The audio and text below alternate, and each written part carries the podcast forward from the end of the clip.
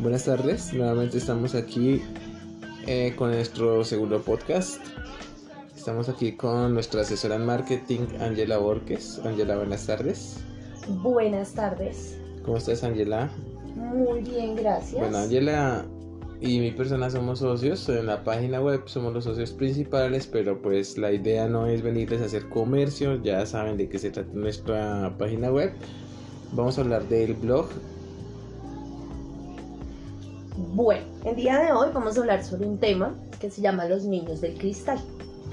¿Qué es esto? Bueno, adultos, alerta, estamos en extinción. Esas personas que hace siglos cruzaban los océanos o jugaban yermis con tapas que recogían de las tiendas o del suelo, ya están muriendo, se están extinguiendo.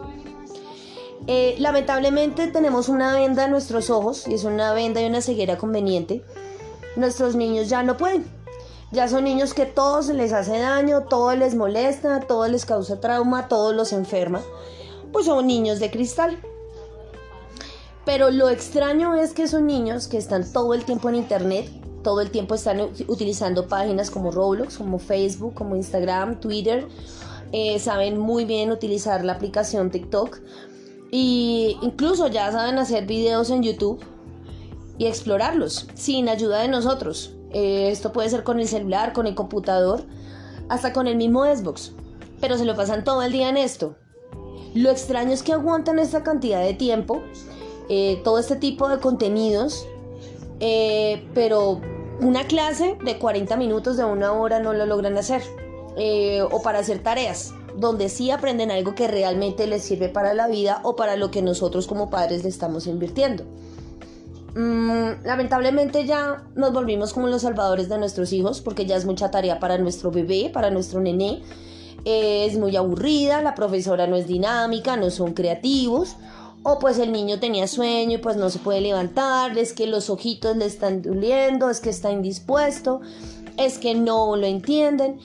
Pero en el colegio corren, botan, pierden cosas, gritan, regalan las once, escriben, leen, hacen de todo sin necesidad que tengan la ayuda de los papás. A nuestros hijos no les decimos no porque somos inhumanos, porque no los queremos, porque los odiamos, porque los nos quieren ver muertos. Incluso ahora nos pueden mandar a la cárcel debido a esa ley en la que no se les puede decir nada ni tocarles porque es cárcel. No estoy diciendo que se les pegue todo el tiempo, pero sí que de vez en cuando se les haga una corrección.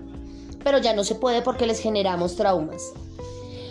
Pero si les decimos sí, que es el lado contrario, entonces ya no saludan. Ya no dan las gracias, ya se olvidaron los morales, ya rapan las cosas, ya es que es normal porque es la personalidad del niño, eh, ya ni siquiera colaboran en casa levantando los platos o pedir permiso o saludar, porque pues es libre expresión y es su personalidad. Para esto yo les genero una pregunta. Hace muchos años eh, nos decían a nosotros que nos trasnochábamos mirando el celular, eh, pero no estudiando o trabajando. Ahora les pregunto ya a ustedes, ¿en serio en este momento los niños no pueden hacer nada y estamos criando niños de cristal? Sí, sí estamos creando una generación de niños de cristal porque pues los estamos sobreprotegiendo en primera parte. Eh, esta pandemia nos ha enseñado que el niño pues no le da tan duro la pandemia porque ya prácticamente está conectado, ¿cierto? Al niño no le interesa cómo funcionan los sistemas web, sus aplicaciones, cómo llega la electricidad a su cuarto, ¿no? Ya no tenemos ese niño preguntón, sino ese niño que se irrita por todo. Eh, no estoy hablando del caso de nuestros hijos, es en general, pero ¿Por qué se da esto? Porque es, los tenemos sobreprotegidos, entonces más adelante van a ser personas pues inútiles para la sociedad. Todo esto se debe a, es al mal marketing que tiene la educación. ¿Qué se basa en la educación ahora? Pues a, con Ángela estábamos hablando. Se está basando más en un negocio en el cual sale beneficiados unos actores, pero los que hacen la educación, los docentes no salen beneficiados. Por ejemplo, el sueldo de diciembre del docente de un colegio privado pues es su liquidación. Entonces el docente difícilmente puede ahorrar. El docente supuestamente tiene la culpa de todo pero nos estamos dando cuenta que el docente cumple una función esencial ahorita en estos tiempos de pandemia. Sí, los niños se conectan, pero ¿quién está con ellos al lado del computador? Los, los papás. Nosotros como papás finalmente nos estamos convirtiendo en un docente de informática que solo les enseña a saber hacer clic y enviar una actividad o realmente estamos haciendo las actividades a conciencia. Muchas personas no valoran al docente en Colombia y menosprecian su labor. Somos docentes y nosotros apreciamos la labor del docente. Eh, entonces, ¿quién debería hacer las tareas finalmente? ¿El niño o el papá del niño? Muchos colegas miran la presentación, la longitud del trabajo, muchas características del trabajo, pero no estamos viendo si el niño está realizando su propio proceso. Bueno, en cuanto al propio proceso, eh, también a mí me, me genera una duda y creo que a muchos padres de familia nos genera una duda y es si los niños realmente están aprendiendo con estas clases virtuales. No estamos diciendo que los profesores eh, no hagan su trabajo porque lo están haciendo. El problema viene a ser que en el colegio por lo menos los niños eh, cogían su cuaderno y realizaban las sumas, escribían, leían, hacían comprensión de lectura sin necesidad de que el papá o la mamá le estuviera diciendo sume aquí, ponga aquí, haga la tilde o indicaciones como lea bien en medio de la clase o cuando están haciendo trabajos. Ahora lo hacen. Ahora a los niños se les olvidó que es sumar sin que la mamá le diga suma el 1 con el 2 y no sabemos si realmente están aprendiendo, están repitiendo los errores o los aciertos de los papás, muy escaso el niño que lo está haciendo solo. Y me refiero ya al proceso de aprendizaje, porque ahora confundimos el aprendizaje con los hábitos.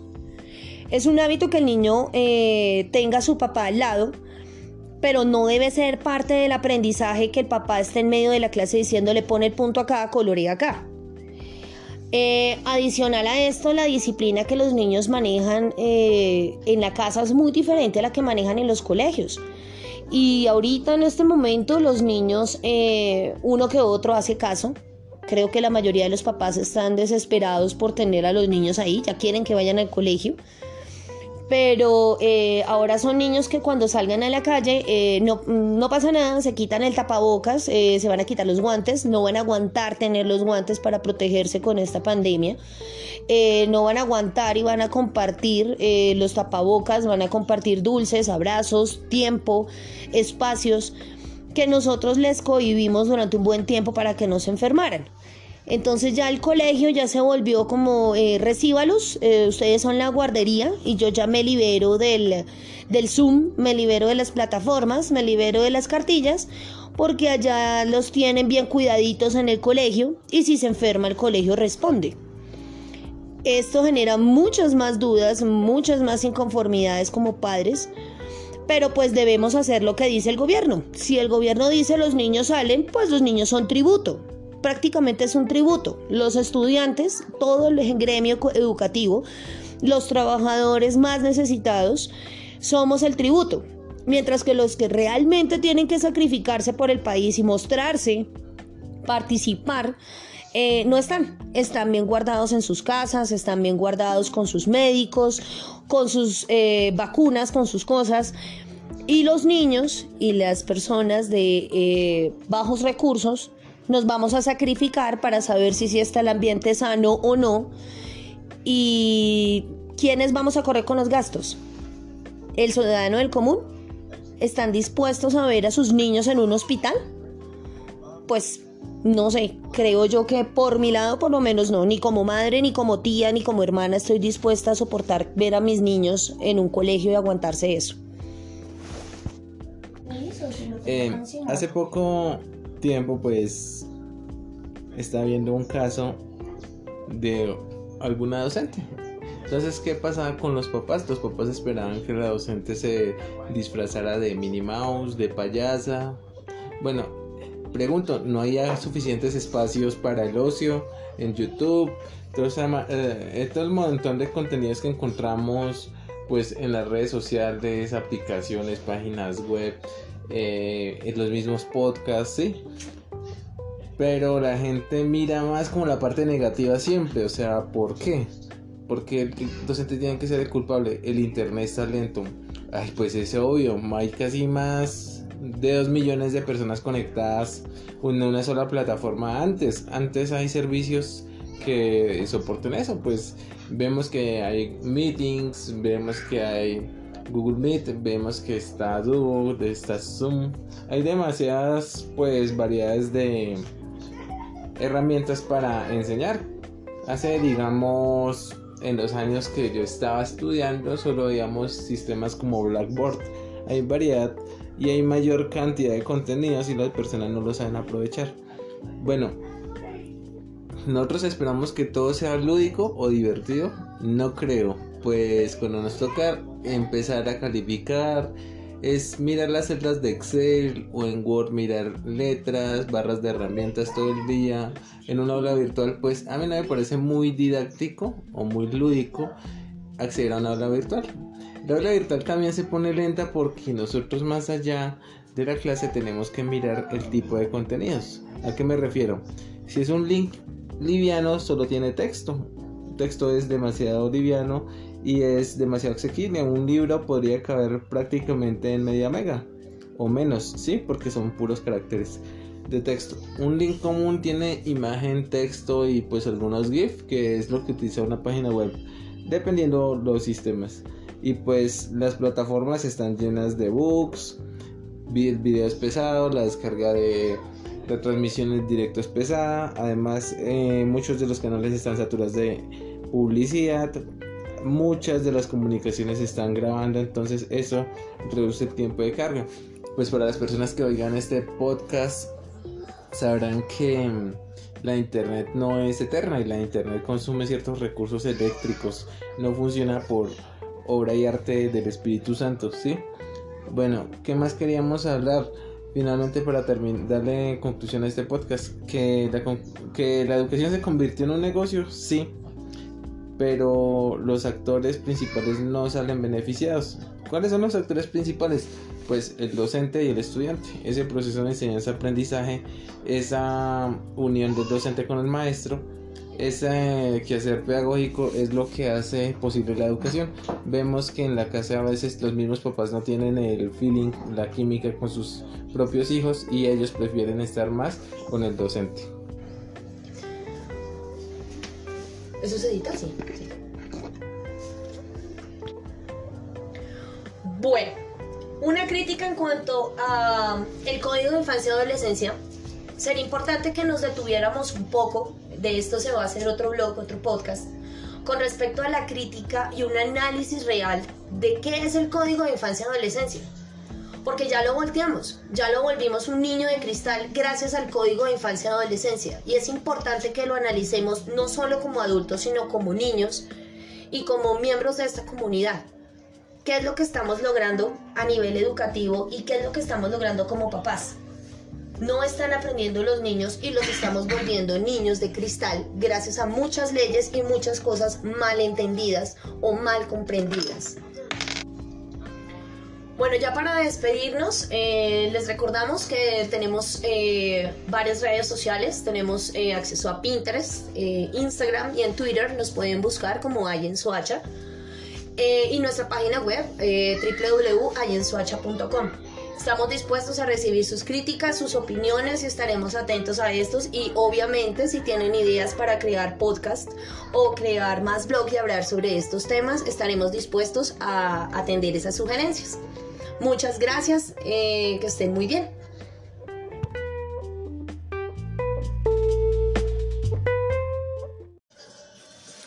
Buenas tardes nuevamente, ¿cómo están? Esperamos que estén bien, que hayan podido escuchar el primer podcast este es el segundo de nuestra serie. Vamos a hablar sobre un poquito de lo que hacemos, sobre marketing, sobre algunas necesidades en publicidad básica y específicamente sobre las tarjetas de presentación. Bueno, eh, puede que suene algo como pues obsoleto en estos tiempos, pero sí, Aún existen las tipografías que hacen calendarios, agendas, impresiones. Súper, esos negocios me parece que tienen buen futuro, pero deberían dedicarse más como a la creación de cartillas y material pedagógico, material para enseñarle a los niños de primera infancia, ¿sí? Todo ese tipo de impresiones deberían tener un segundo uso. Creemos que en Colombia tal vez toda esa publicidad, todo, todo el papel que se usa en las empresas, todo ese material que ahora está siendo digitalizado, debería tal vez estar, no sé, en un proceso de reciclaje complejo, tanto como con cartones. Bueno, sería buena también que el gobierno pues tuviera estrategias para modernizar las, los pequeños comercios de a poco. No es fácil sacar 400, 500 mil pesos para una página web. No es fácil eh, publicar tus productos en un grupo de WhatsApp. Muchas personas lo utilizan para criticarlo, se incomodan, silencian los grupos, vacían el chat porque no les interesa. Entonces, esa es una segunda parte. Se ha modernizado el marketing del pequeño empresario a los grupos de WhatsApp, a los grupos de Facebook, a su pequeño emprendimiento en Twitter o en Instagram, pero es muy difícil tener seguidores en estas redes sociales porque ellos utilizan un algoritmo. Estas redes sociales utilizan una serie de algoritmos, las cuales eh, van enfocadas a la gran empresa y a aquel que les puede pagar publicidad. Bueno, eh, la publicidad, el marketing, mercadeo, la mercadotecnia son cosas o ciencias que aún se estudian pues existen en carreras principalmente en el exterior. Acá en Colombia hay carreras de marketing, mercadotecnia. Estamos hablando de carreras profesionales, no cursos que ofrecen en seis meses. No, creemos que tal vez hay que tener un arte para las ventas, ser muy sociable con las personas, o tener buenos recursos o tal vez tener muy buenas ideas pero las buenas ideas las está opacando el internet. Creemos que todo ya está inventado. De hecho cuando una persona compone una canción no tiene la certeza si esa canción se la van a robar a piratear. Bueno quedamos con esto por pues muchas de las ideas que rotan en las redes sociales de que rondan en las redes sociales son tomadas de otras ideas, pero creemos que las ideas nuevas provienen de no sé de algo novedoso, no. Simplemente son cosas reinventadas. Creemos que el, diseño es algo que nace, es algo que de pronto le llame la atención a alguien. Tal vez es el, es el diseño. ¿Y cuál sería el marketing? Pues es intentarle vender algo a un cliente potencial. No todos los seguidores en las redes sociales son nuestros clientes. Hay personas que solo nos siguen para mirar qué publicamos, las fotos.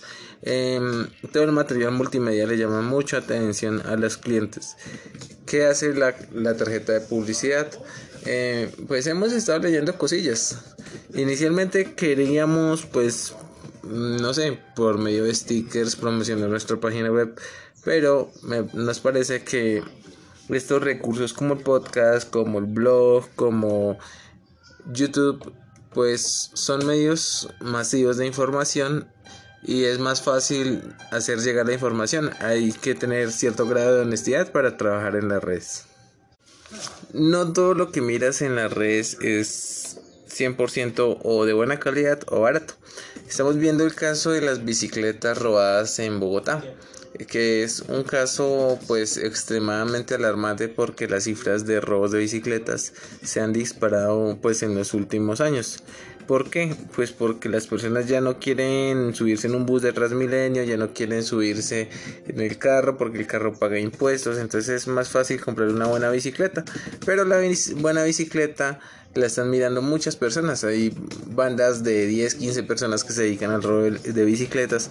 ¿Qué hacen con estas bicicletas rojas? Se las llevan en camiones para países, para otros países cercanos. Me abstengo de nombrar países.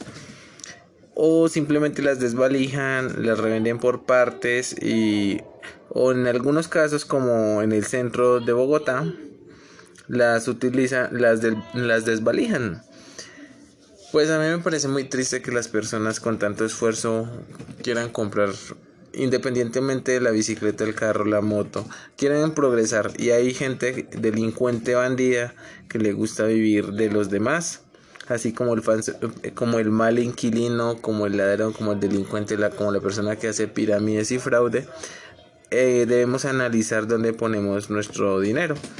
Eh, volvemos al tema de la bicicleta robada. Qué pena involucrar y mezclar tantos temas, pero creemos que pues lo podemos hablar, ¿cierto?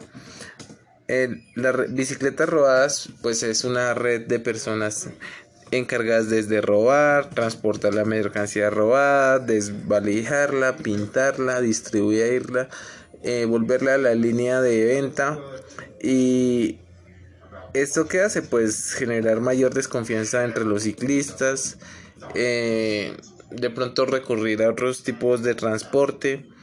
Bueno, qué triste que acá en Bogotá y en Soacha se tenga que ver esta situación, que tú no puedes salir seguro a la calle sin que pienses que te van a robar. Eso es algo del comercio y me da tristeza aceptarlo, pero es la verdad. tú no sabes quién va a llegar a comprarte una empanada, un bombombón, un tinto y toca atender con la reja.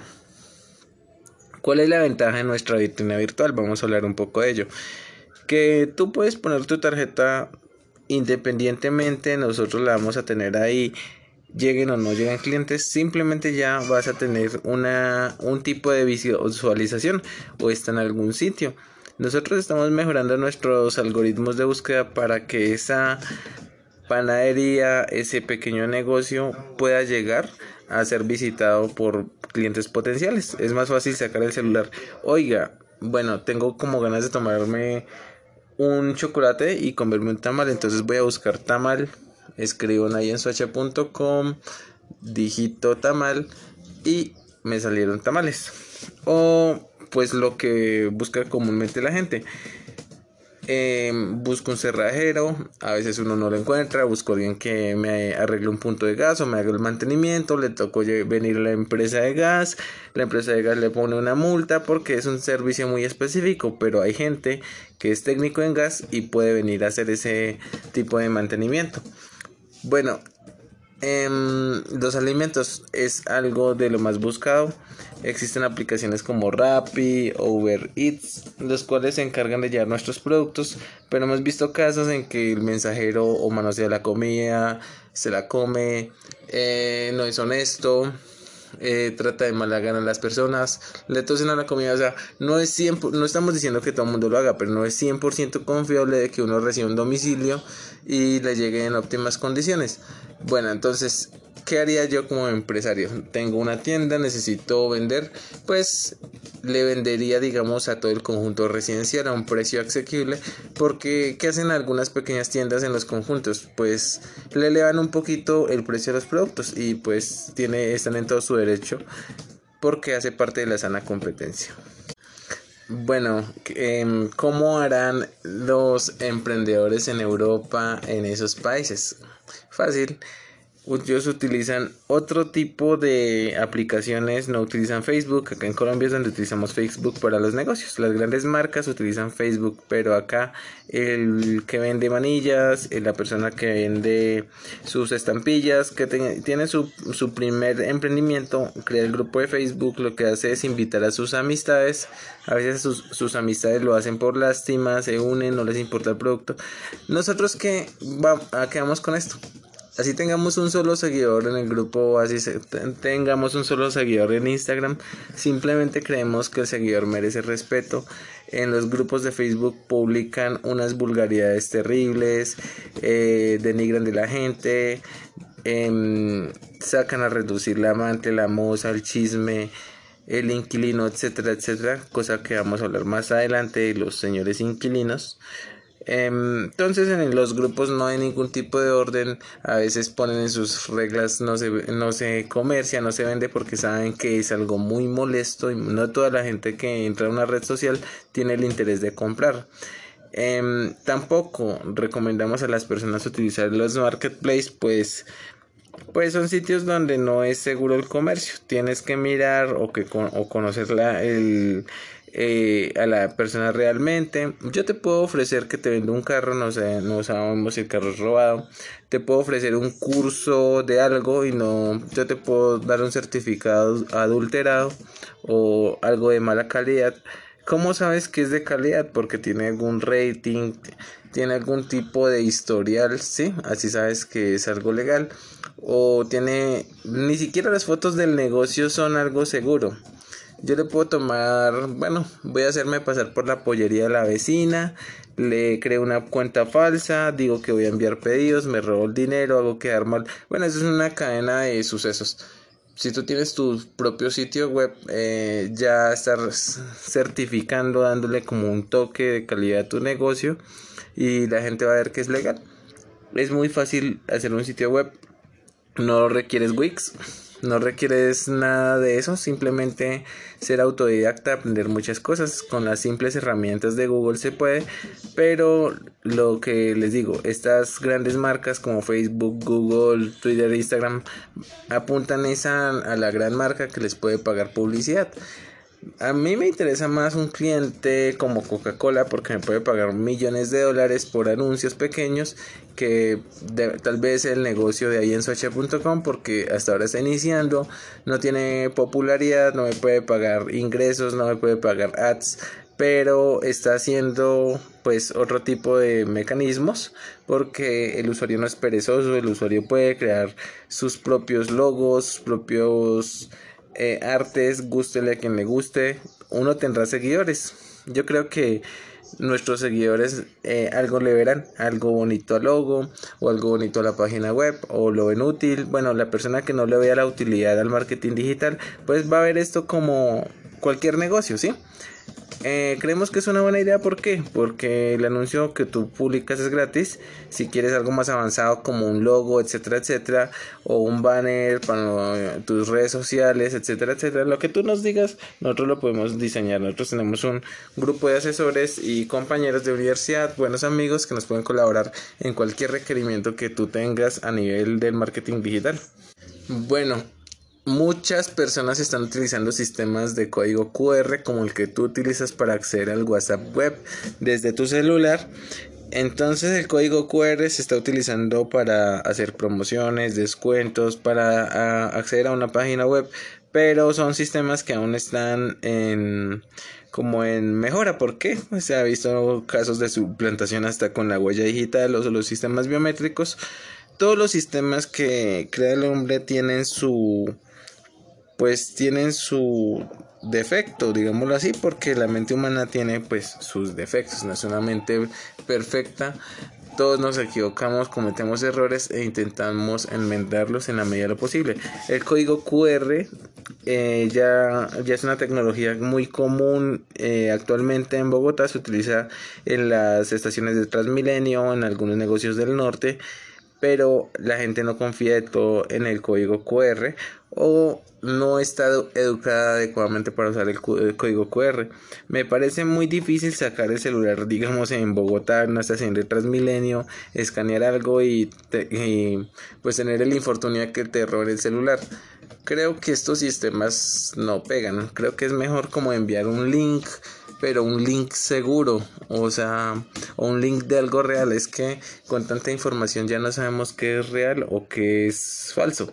Eh, nos basamos más en la publicidad y la publicidad nos analiza como clientes en cada momento lo que hablamos, lo que cuánto tiempo duramos mirando una imagen, un contenido, un color, nos tienen analizados en todo, en todas las situaciones, nuestras llamadas telefónicas. Mm, entonces todo eso se utiliza con fines publicitarios los cuales pues apuntan solo a beneficiar a unos pocos. Bueno, esto es todo por hoy eh, que concluimos con las tarjetas de, presentación, que es una, una publicidad pequeña que es súper obsoleta, a nadie casi le importa la publicidad en papel, es buena es buena, pero puede ser mejor si se utiliza adecuadamente la información. Miremos qué negocios se promocionan con este tipo de publicidad y si hay una alternativa digital es mejor emprender en ella. Bueno, queridos suscriptores, esto fue todo. Les enviamos muchos saludos, esperamos que nos sigan escuchando.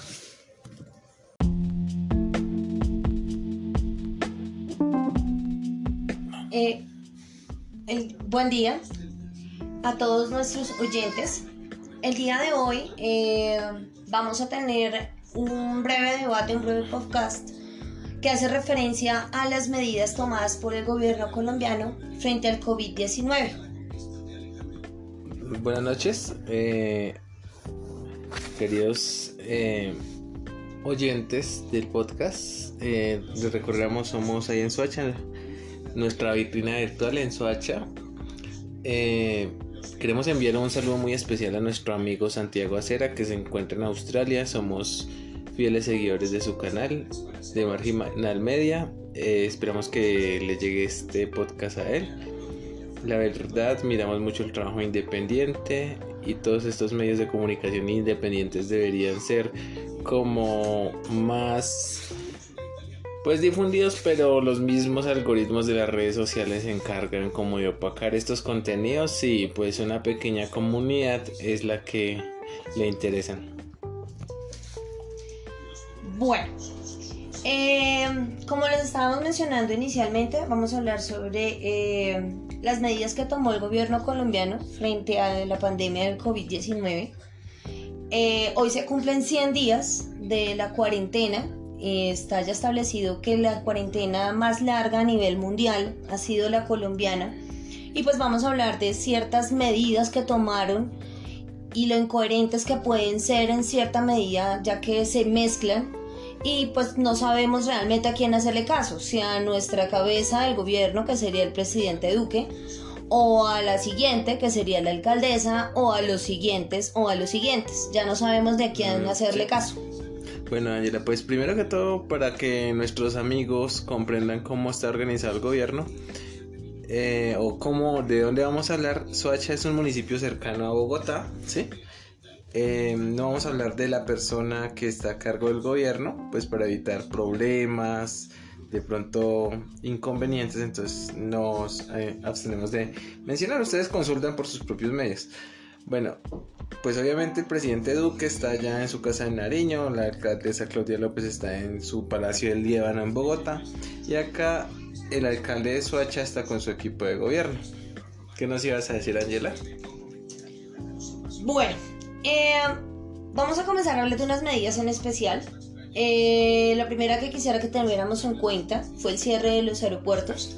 Acá en Colombia, después de una semana de haber comenzado la pandemia y que todos los países del mundo decidieron como primer medida cerrar el aeropuerto, aquí eh, nuestro ilustrísimo presidente decidió cerrarlo una semana después, pues obviamente eh, esto generó gran ingreso de visitantes. Si visitábamos las páginas web o la página eh, Alive que salía con respecto al coronavirus, salía que Colombia era el único país que tenía apto eh, de ingreso y salida del aeropuerto, eh, vuelos nacionales e internacionales, y pues esto generó más contagio. No solo este aspecto, sino que eran solamente 11 personas los que estaban vigilando los que ingresaban, extranjeros o nacionales, al país, mientras que en otros sitios habían 40, 50 personas.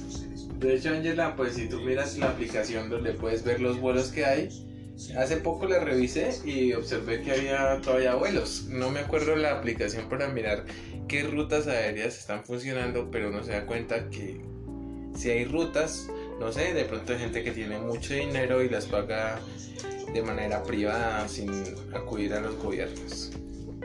Bueno, en cuanto al aeropuerto, pues ¿qué podemos decir del aeropuerto? Por el aeropuerto El Dorado no solo pasa cocaína como lo vemos en la serie Alerta Aeropuerto, sino más que las pesquisas de cocaína, yo creo que el, eh, que el coronavirus lo hubieran podido detener si hubieran cerrado a tiempo el aeropuerto. Bueno, acá hicieron un show mediático que iban a rescatar en un vuelo humanitario de Wuhan algunos colombianos, etcétera, etcétera. ¿Qué pasó con ese vuelo humanitario? Bueno, trajeron a las personas, pero el coronavirus ya estaba. ¿Cómo se difundió? Pues las personas lo fueron llevando a sus familias el Transmilenio fue un medio efectivo para llevar el coronavirus y creemos que todavía lo es, pues la gente atiborrada en un bus de Transmilenio, pues creemos que es muy fácil contagiarse. Además, la gente necesita comer, necesita trabajar, necesita vender. ¿Quiénes fueron los afectados, los más afectados?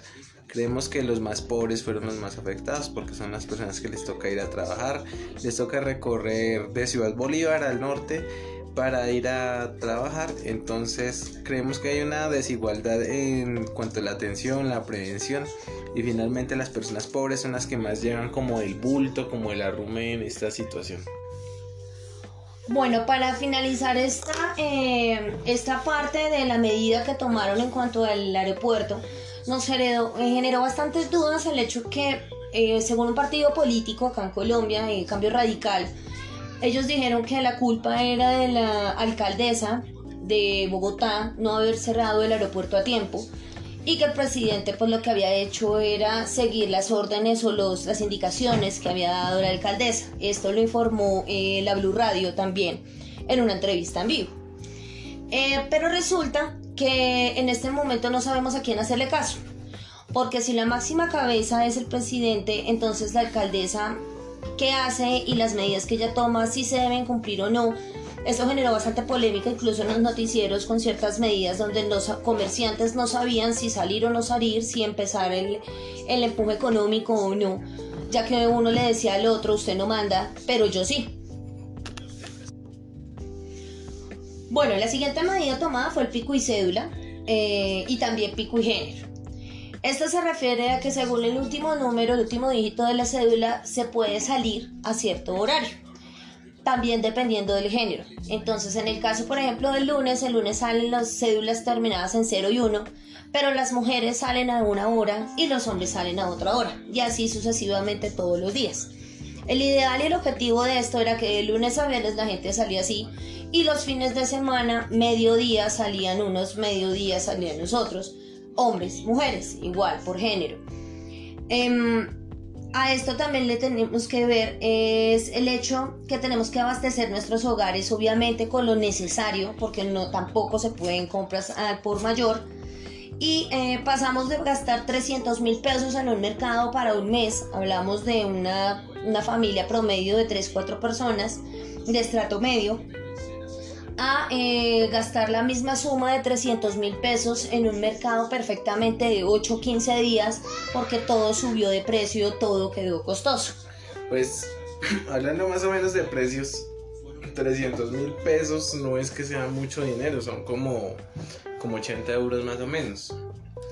Y pues realmente vemos que la gente se aprovecha mucho de los precios, o sea, la gente es súper viva, o no sé si es súper astuta, no sé cómo decirle cuando se aprovechan de la situación. No solo la gente que vende alimentos, la gente que vende cosas de aseo, droguerías, tiene súper explotados los precios la gente por necesidad de la calle se sale a exponer, sale a vender sus cosas y no respetan el toque de queda. ¿Qué observamos o qué observo yo en el toque de queda? Bueno, yo salgo los días jueves y uno ve un montón de gente, uno pues ve el motorizado y pues obviamente el motorizado no tiene por qué pedir la cédula porque es un ejercicio como de conciencia pero mucha gente sale a vender cosas, tintos, cigarrillos, etcétera, pues están en todo su derecho porque pues la gente no se puede dejar morir de hambre. Dos, em, la gente es muy inhumana, creería yo, porque tratan como con asco a unas personas y a otras no las tratan, bueno, este tipo de, como de, cuestión social se refiere como a la, a la, pobreza, que la pobreza se ve más reflejada en estos tiempos de pandemia que antes, ¿sí? bueno, las personas que tenemos la posibilidad económica de comprar el mercado, de pagar nuestros servicios e impuestos, no nos vemos tan afectados por la pandemia, pero la gente que no tiene empleo, pues obviamente va a violar la cuarentena. En cuanto al toque de queda, el toque de queda, pues para nosotros solo sirve para quebrar más el comercio. La oportunidad de salir la gente es el fin de semana a comprar sus cosas, porque entre de lunes a viernes nosotros estamos es en el computador, clase virtual, revisé correos, haga otro tipo de actividades, cuida a nuestros hijos, nosotros tenemos dos niños, entonces eh, mi niño pequeño pues es de, atención completa, no obviamente no lo puedo dejar en el televisor todo el día. Ahorita qué está haciendo mi niño, qué está haciendo mientras vemos los podcasts o dibujando, eh, aprendido a ser más independiente, pero nosotros no podemos hacer todas las cosas que necesitamos solo saliendo un día. Entonces la gente que respeta sale todos los días o a vender o a comprar sus cosas o inclusive a beber. El mismo alcalde lo dijo que los señores nos íbamos a tomar por la tarde. O sea, si tiene una evidencia de que la gente está bebiendo, consumiendo alcohol, porque no hace nada, si es, si es la autoridad la que se da cuenta, ¿sí?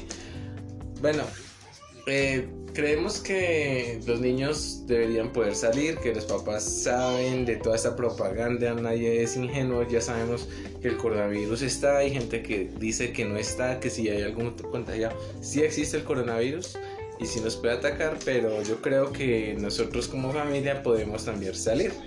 Y nosotros no vamos a salir ni a vender, ni a comerciar, ni a tocar a nadie. Simplemente salir a pasear a los niños, a la mascota o disfrutar del ecosistema, ¿sí? Yo creo que lo que se debería suspender totalmente son los sistemas de transporte masivo, volver a la bicicleta, volver a la moto, volver, digamos, no al pico y placa de carros o reducir el número de carros según el año. Eh, pero entonces, o quitar, digamos, muchos impuestos para utilizarlos adecuadamente. Lo que vemos en toda esta pandemia es que hay una desorganización social y si el número de muertes pues empieza, ¿qué va a hacer el gobierno? Lavarse las manos.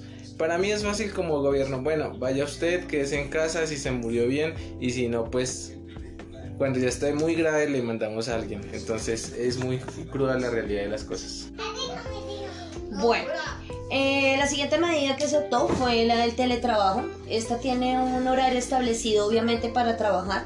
Dependiendo de su labor o de su profesión, pues tienen que estar conectados toda la jornada, bien sea las 8 o 10 horas, a internet o estar haciendo sesiones cortas donde se mantienen eh, reportando si están conectados o no. Obviamente todos estos costos generados pues de más con respecto al uso del internet y la luz eh, recaen en el bolsillo o en la economía de cada uno de los trabajadores. Bueno, eh, en cuanto a eso, creo que la empresa no tiene en cuenta muchas cosas, como cuáles, como que la persona al estar en la casa va a gastar más servicios como los costos de energía van a aumentar, los precios de internet, del gas, etcétera, porque vamos a estar más tiempo acá. No tienen en cuenta eso, pero sí para agredir al trabajador porque se bloqueó. Mire, nosotros, nosotros no somos tan, o sea, tan bobos, digo yo, qué pena la expresión. Pero mire, un operador de internet en promedio maneja de 10 a 20 megas, ¿cierto? Lo cual sirve para conectar cuatro dispositivos eficientemente, entre comillas, pero se conectan más los celulares, el Smart TV, y es inevitable estar conectando y desconectando, ¿no? Nosotros creemos que debe haber una dignidad en el servicio de Internet, como países como, como Corea del Sur tienen la Internet más rápida, o países como Japón, inclusive China, que están mejorando sus tecnologías. Creemos también que en vez de poner tanta clase a ver a la profesora disfrazada de explicando el tema, eh, llenar los WhatsApp y pues en cierto modo pues invadir la privacidad del docente con fotos y fotos y fotos de actividades, creemos que es tiempo para motivar e incentivar a la lectura, ¿cierto? Creemos que debemos aprender como aprendían nuestros abuelos o nosotros mismos, leyendo el libro de texto, eh, dibujando, eh, haciendo hábitos, de caligrafía y redacción. Hay unos programas súper buenos que muestran en señal institucional. Este es un canal de televisión público, pues muestran algunos buenos contenidos para enseñarle a los, a los niños. Me parece muy buena la iniciativa pero me parece muy malo que el gobierno no cuente con aulas virtuales. Si cuenta con espacios de una hora mostrando al presidente hablar lo mismo y no cuenta con un espacio para un aula virtual como, como Moodle o Blackboard a nivel Colombia o mismo Microsoft. Microsoft Teams o Microsoft tiene muy buenas iniciativas, pero lástima que vaya con el ánimo de lucro siempre.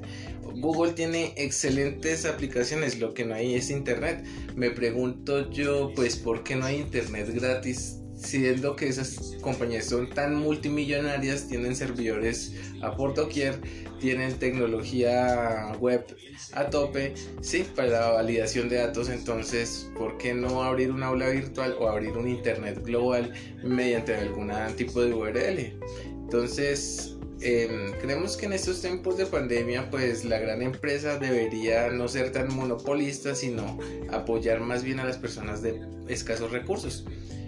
También, pues, Ángela, hablando de muchas cosas, ¿qué hacen con todos esos celulares robados? ¿Cierto? Diariamente acá en Bogotá, Soacha, Cundinamarca, ¿cuántos celulares no roban? ¿Cuántas bicicletas matan por robar un celular? Los recoge la policía como evidencia. Todos esos terminales móviles debería haber como una ley, algo así para blanquearlos, para borrarles el software, instalarles algún software pues del Estado en caso tal de que aparezca el dueño del celular, pues se le entrega el dispositivo ya bajo, pues con un nuevo software, ¿sí? Pues acá hay talentos y creo que eso de los celulares robados debería implementarse como para entregárselos a los niños de escasos recursos, todas esas evidencias que terminan de pronto guardándose o, o volviéndose obsoletas, así como cuando cogen los carros en los parqueadores, ¿sí? Eh, y se van dañando y la gente los deja, prefiere dejar dañado allá por las multas que de pronto recogerlos. Bueno, yo quería hablar en parte de un tema que eh, ya empezó a tocar Dubiel con respecto a la educación. Em, acá en Colombia se optó por la educación virtual, pues a nivel mundial se está haciendo esta medida de la educación virtual, sobre todo por proteger a los niños, a las personas más pequeñas, a los más jóvenes, en cada una de las ciudades, países. Mm, acá en Colombia se empezó a ver un fenómeno bastante curioso y es que eh, la educación en Colombia se divide en dos, en privado y en público. Y en los colegios privados, que es donde se paga una mensualidad, eh, utilizan plataformas alternas, eh, más Zoom, más Meet y otras más, pues para que puedan darse las clases. De igual manera, dependiendo del colegio, ven al docente todo el tiempo o no lo ven. Y viene la la viene la contra o el alter ego eh, de esta educación que viene a ser en los colegios distritales, en donde se realizan guías o se realizan cartillas para los estudiantes porque pues ellos no tienen internet, no tienen acceso. Pero aquí viene el otro lado de la moneda. ¿Quién entrega esas cartillas? ¿Quién entrega esas guías? ¿Quién revisa todo este proceso?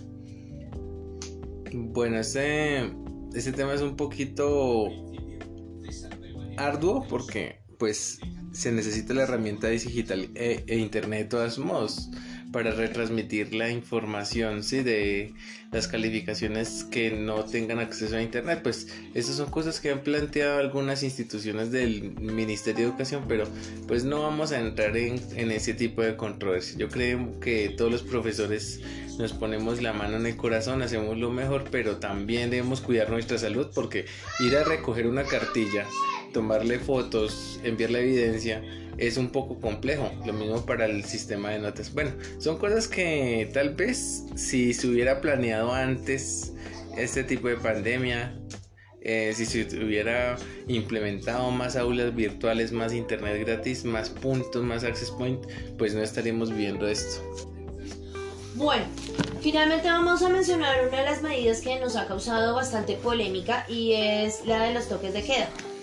Estos toques de queda nos generan más dudas porque eh, supuestamente fueron creados para no salir en ciertos días eh, del año, pues en este momento de la pandemia, pero decentemente los ciudadanos, y digo decentemente entre comillas, e irónico, saltan esta medida. ¿Cómo la saltan? Eh, colocando fiestas, haciendo fiestas privadas, asados. Han ocurrido casos en donde los pasan por las noticias que incluso los moteles, hoteles de paso, han encontrado parejas eh, también muchos salen sin tapabocas, eh, la gente sale y no le importa la medida en realidad, entonces ya no le tememos a salir por una enfermedad que puede ser mortal, sino le tememos es más a una multa.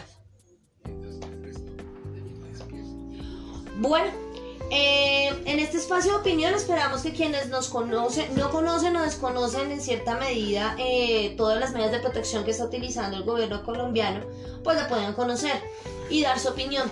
De igual manera, eh, dependiendo de donde se ubiquen, obviamente, o como nos quieran ayudar, nos puedan explicar, nos expliquemos entre todos ¿Qué medidas toman en otras partes? Ya que es muy bonito en el papel, pero quienes tenemos que cumplir estas medidas de control y estas medidas de prevención, pues somos los que mejor conocemos si son aptas o no. Bueno, eh, muchísimas gracias a todos. Recuerden que somos tu vitrina virtual en Soacha. Esperamos que nos contacten. Nosotros tenemos nuestra página web www.ayensoacha.com.co en la parte de abajo, en la parte azul de abajo, aparecen los links de contacto, el número de WhatsApp, si no se pueden escribir. También contamos con servicio de Telegram con el mismo número. Tenemos Pinterest, tenemos algunos pines interesantes. Pues hasta ahora estamos iniciando. Tenemos Instagram, tenemos Twitter, tenemos Facebook. Es muy difícil administrar todas las redes sociales al tiempo. Pero bueno, así se inicia no nos podemos desconectar. Igual siempre es bueno tener su propio medio para guardar sus cosas. Nosotros tenemos nuestra página web, pretendemos tener un mejor servicio y lo mejorando. Eh, contamos con un equipo de diseñadores eh, y de publicistas, los cuales pueden pues como resolver cualquier necesidad que tenga la pequeña empresa. Nosotros queremos ayudar al pequeño empresario, entonces puedes publicar tus tarjetas virtuales, puedes promocionar tu pequeña empresa, puedes contactarnos a nuestros asesores, ellos están pendientes ahí. Eh, ya no se necesita un equipo de 100, 200 personas detrás de un computador, no. Simplemente es tomar buenas decisiones, administrar bien la información y pues intentar mejorar cada día, no dejar las cosas estáticas, las páginas web no se pueden dejar ahí botadas, sino toca saber un poquito de programación, un poquito de diseño y uno pues a la medida las cosas va haciendo. Es muy difícil opinar, sí es muy difícil opinar porque no sabemos quién está detrás del computador, de la pantalla del celular, escuchándonos. Entonces a veces es bueno pues callar algunas opiniones, pues en el pasado ya he tenido problemas en las redes sociales por este tipo de opiniones. Bueno, muchísimas gracias por escucharnos. Eh, no siendo más, muchas gracias por escucharnos, esperamos sus opiniones y sus sugerencias. Muchas gracias y esto fue ayensuacha.com.